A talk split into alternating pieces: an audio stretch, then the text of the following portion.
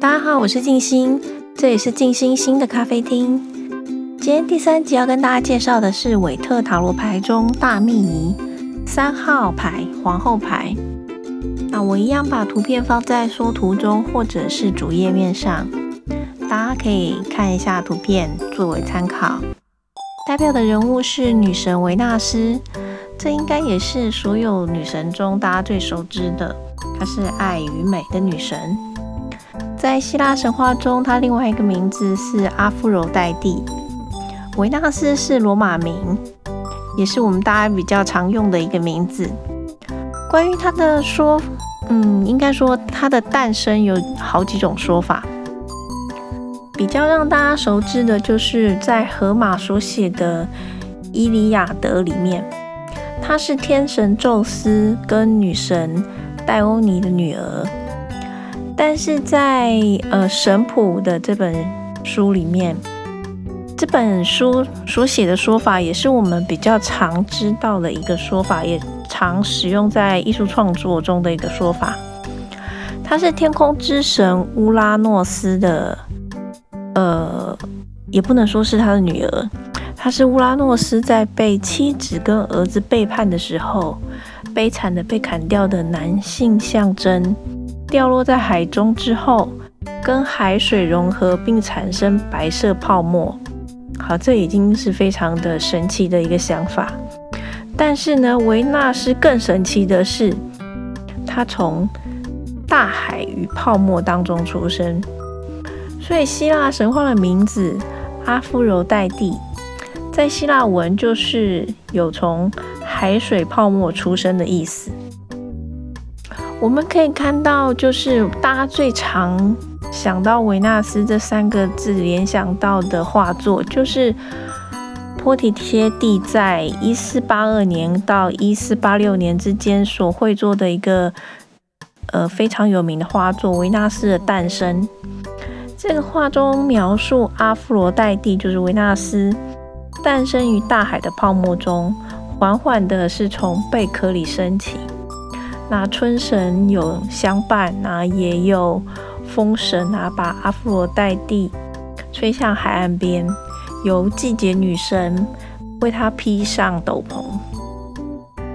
这个画面，大家嗯，在以以前很多的产品或者是形象上面都使用的是这个画作，所以大家应该也很光用讲，大家都很熟悉了。那。专家有指出，在这一幅画作中，其实维纳斯的身体的比例并不符合文艺复兴时期的理想的典型。例如，在这幅画作中，他的脖子有过长，肩膀的也斜得很奇怪，左手臂跟躯体的连接在肌肉的结构学上面也显得不太正确。但是，即使这一连串，不符合当时的美的观念，但是这一切都很神奇的，在让所有的人在看到这幅画作，不管是过去跟现代，都让人觉得它是非常美的。另外一个也是在艺术的形象上面非常有名的，就是米罗维纳斯，也称为断臂的维纳斯。我光是想讲到断臂，大家就应该有非常有画面了。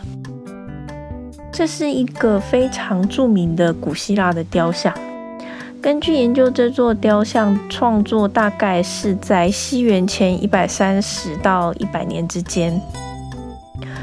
然后呢，它在西元一八二零年被发现在希腊的米罗斯岛。那希腊语就是米罗。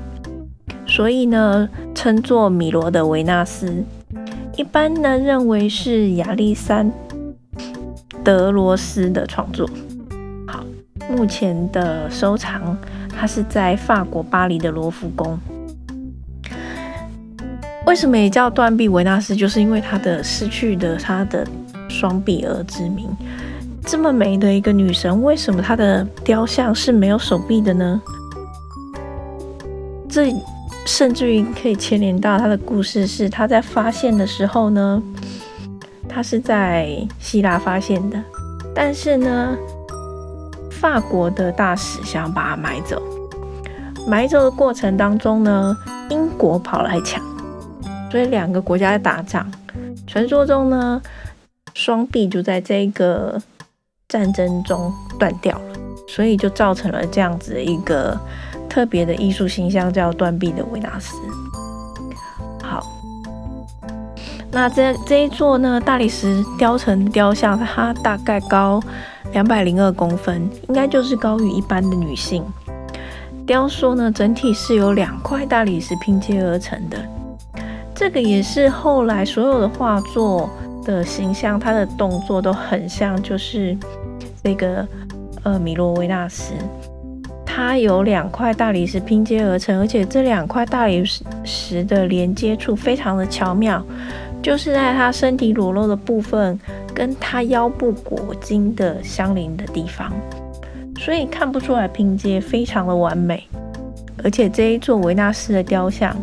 是举世公认女性人体美的典范，因为她所有全部全身、身上、脸上、上半身所有的部分都符合黄金比例跟人体美的比例。拿这个很多数字去做一些分析，那我们这边就不多说了。伟大的神话当中，嗯，维纳斯她是爱的女神。她也相当多情，她的金腰带呢是爱情腰带。传说她那个神力呢，就是戴上了以后，自己会拥有无边的魅力，自己会被大家所爱，也能撮合别人的爱情，也让别人能够有互生好感。所以他撮合了蛮多人，而且呢，他一出现，所有的男神都为之疯狂。所以宙斯也很头痛。另外一方面，他也被传说中他被维纳斯拒绝了，所以他恼羞成怒，他决定要把她嫁给一个最不会惹麻烦。因为你你把维纳斯嫁给任何一个男神，那个男神呢，可能都会引起其他男生的嫉妒啊，甚至于攻击。所以他只能找一个最不会惹麻烦的一个对象。他找到了谁？他找一个。完全跟帅哥或者是颜值搭不上边的一个男神，冶金之神赫菲斯塔斯。这个在艺术的形象上面，等一下可以一起介绍。其实呢，维纳斯那个时候爱上的是战神马马尔斯。那他所以呢，有一幅画是。古利莫斯在一八二七年所绘的一幅油画也非常的有名，就是被福尔坎击下的维纳斯与马尔斯。图片图画中非常的著名的就是马尔斯身穿战袍，抱着，嗯，你也知道，就是跟雕像一样，没有穿什么衣服的维纳斯，美丽的维纳斯。旁边呢，就是冶金之神赫菲斯塔斯，也就是福尔坎。他在旁边呢，就有一个黑黑的、有点、有点不太帅的男人，好像在抓偷情一样的一幅画，非常的有名。那也是你很难看到会会忘记的一幅画。所以呢，你可以发现，其实呢，赫菲斯塔斯他即使因为宙斯娶了维纳斯，他也是没有办法留住他的。所以呢，呃，多情的维纳斯后来也爱上了身为凡人的特洛伊贵族安克塞斯王子，和他生下了埃涅阿斯。这也是后来会，呃，大家熟知也看过特洛伊战争的一个故事的，呃，由来。他也介入了，维纳斯也介入特洛伊战争。有些人认为，呃，特洛伊战争是维纳斯所造成的，因为在呃一幅画。勒尼奥他在一八二零年画一幅油画当中，叫做《帕里斯的评判》。画中就是描述天后赫拉、智慧女神雅典娜跟爱神阿芙罗黛尼，呃，进行了一次比美，而阿芙罗黛蒂被帕里斯王子选中为最美的女神，把金苹果给了她。因此导致了特洛伊战争，所以在特洛伊战争期间，呃，维纳斯跟天神赫拉和智慧女神雅典娜为敌，然后也让战神马尔斯跟他联手一起站在特洛斯人，呃，对不起，一起站在特洛伊人的这一边。但是尽管他一再的给予特洛伊人帮助。但是还是没有办法阻止特洛伊城的沦陷跟帕里斯的死亡。所以呢，在他的战败之后呢，因为他的保护，埃涅阿斯也就是他的儿子，才能够身背父亲，而且手手还带着他的儿子，一手拉着他的儿子，拿着特洛伊的护国神像。然后从特洛伊城逃了出去，而且他后来呢，还在意大利的土地上建立了自己新的祖国。这就是罗马帝国后来的呃一些政治人物，像是凯撒大帝，声称维纳斯呃是特殊的保护神。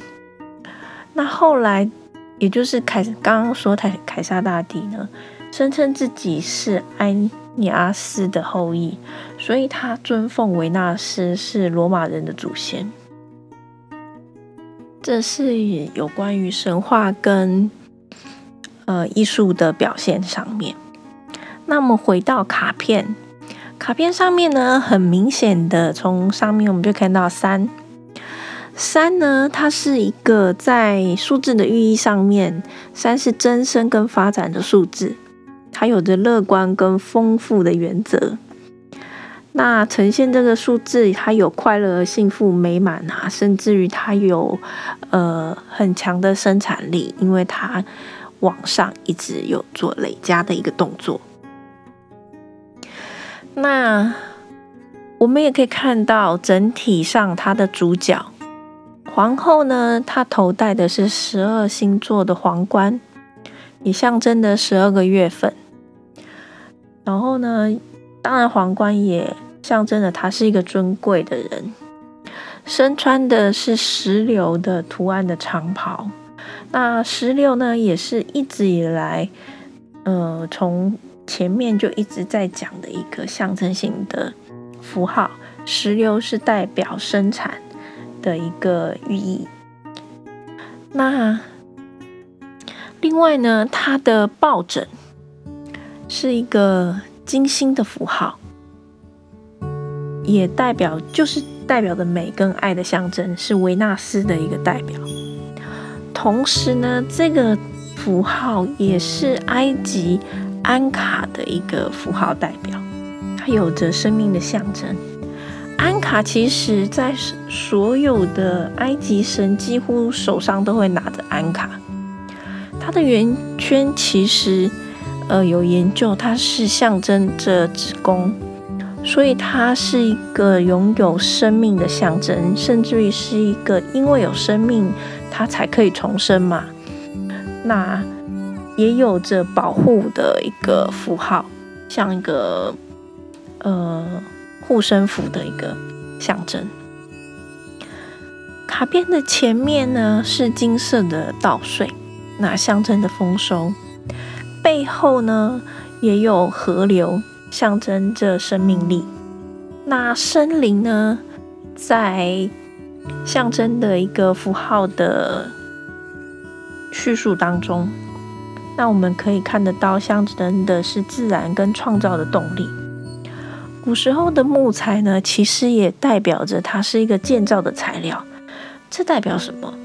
这代表这位皇后相当的有钱。我不但有建材，所有盖房子的材料，我也有倒水，所以我所有吃的、喝的、住的，我都有。好，在颜色上面呢，我们可以看得到，它也是背景用的是明亮的黄色，也是比较乐观、热情的。它也这个颜色呢，也象征的智力、有自信、有自尊。精神力也比较阳光啊，快乐跟美丽的，因为它代表的人物就是维纳斯啊，当然就是相当的热情跟呃沟通的方也很很能沟通。这整个人呢，他的人物的代表呢，是象征着一个经济状况相当好又悠闲的成熟女性。生活过得相当的舒适跟悠闲，那也就是我们应该是我们传说中的贵妇。好，那我们想象前面有二号牌，她也是一个女性，她是个年轻的女性，她其实跟二号的女祭司牌有点相对应的一个牌组。女祭司牌是一个年轻、较为冷淡，呃，应该说是冷淡，稍微。个性较冷，不善沟通，但是相当聪明、有具有智慧的女性。皇后的牌组呢，她是比较热情、比较开朗，然后呃，金钱状况都不至呃不予匮乏。那她在沟通上面也是非常热络而非常亲切的。这张牌其实寓意就会都还不错。嗯，除了它代表的丰收，所以其实问事情啊都会是还不错的，甚至于对于创作啊或者是新案子开始的时候的收获都还算是很不错。如果单问事情的话，那在情感上面呢也是会不错的，因为它象征的热情啊、沟通啊都会非常的好。对爱情尤其是特别的好，因为它其实呢就是。除了他是象征的是主要的代表人物就是爱神之外，他其实也是代表了一个母亲，所以也象征着这样子的感情是可以开花结果的，也对感情上面也相当的好。但是对于一个呃工作上面是否有冲劲啊，或者事情是否进行的会很快呢？这个牌就不会太快。因为她是一个非常悠闲的女皇，所以她不可能会冲在前面。她，你看她悠闲的坐在沙发上，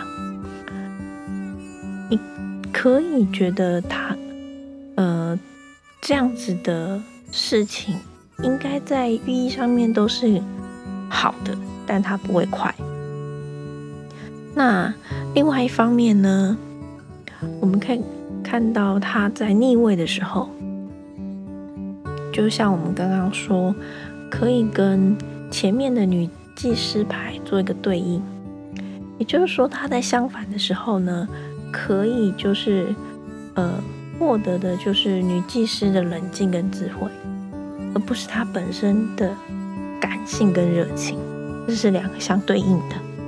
但是在逆位的时候呢，也需要小心。因为逆逆位的时候呢，它有可能是在它的缺点的特性上面产生的。那缺点是什么呢？它可能本来是有钱，反而现在变成就是浪费。那可能非常美丽、青春、貌美如花，它可能现在变成了就是一个黄脸婆，甚至于它有可能在呃欲望上面失控，因为联想到。呃，在维纳斯多情的部分，他就会把这个缺点做凸显出来。那甚至于呢，他有可能呢会比较嗯沉迷于追求金钱或者是利益上面，所以这也是比较需要担心的一个特质，反向的一个特质。好啦，今天就介绍到这里。如果喜欢这次的节目，欢迎订阅、分享。或者连接去主页面打赏朋友，更是感谢，我会更有动力持续创作。另外，也非常欢迎留言跟我互动，例如希望增加某些故事比例呀，或者是增加排一的象征意义呀，或是其他任何意见或问题，欢迎提供在讨论区，我一定会回复的。就下次再见喽，拜拜。